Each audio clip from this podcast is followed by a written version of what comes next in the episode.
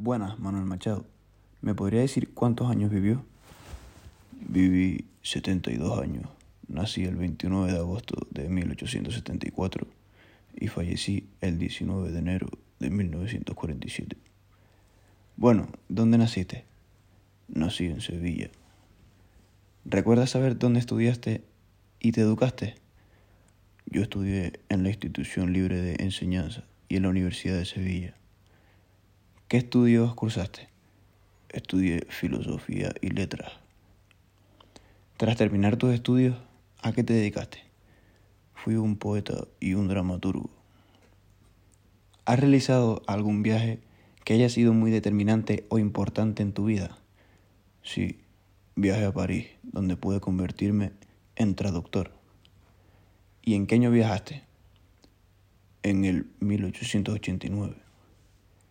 ¿A qué movimiento perteneciste de tu época? Pertenecí a la era del modernismo.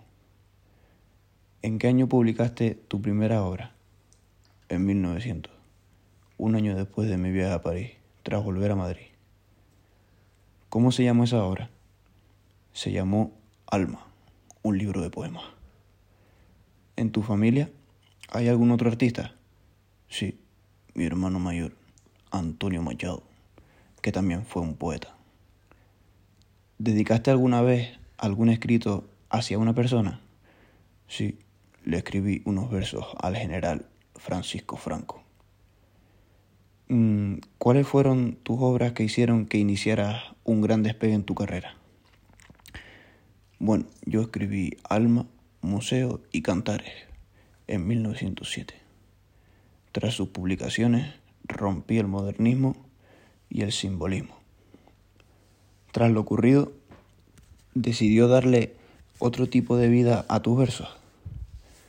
Al escribir mi obra, El mal poema, en 1909, empecé con el uso de un lenguaje más coloquial.